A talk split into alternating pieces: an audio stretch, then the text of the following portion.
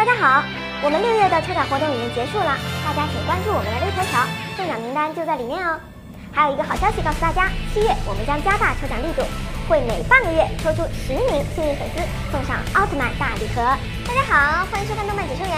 奥特曼作战往往需要使用变身器，但是有一些奥特曼在变身时并没有见到他使用过变身器，就可以迅速变身，还真的是转换阵容呢。第一个，杰克奥特曼。杰克奥特曼没有变身道具，在剧中前期是在香秀树陷入生命危险时，自然而然会变身。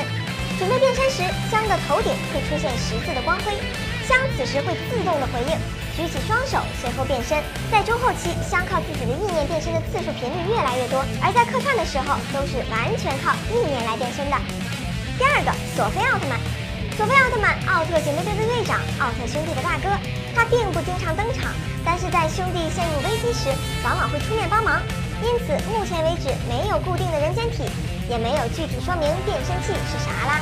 第三个，奥特之父，光之国的最高领导人，曾多次救奥特兄弟于危难之中，拥有过几个人间体，但基本上都是直接变身。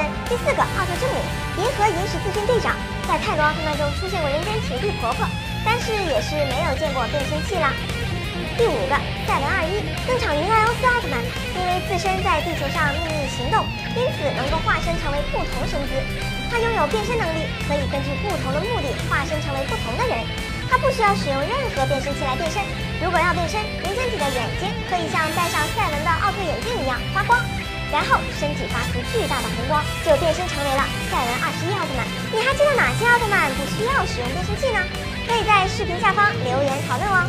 我们新一轮的抽奖活动已经开始了，喜欢本节目的朋友，请多多的点赞、评论、关注吧。感谢收看，咱们下期见。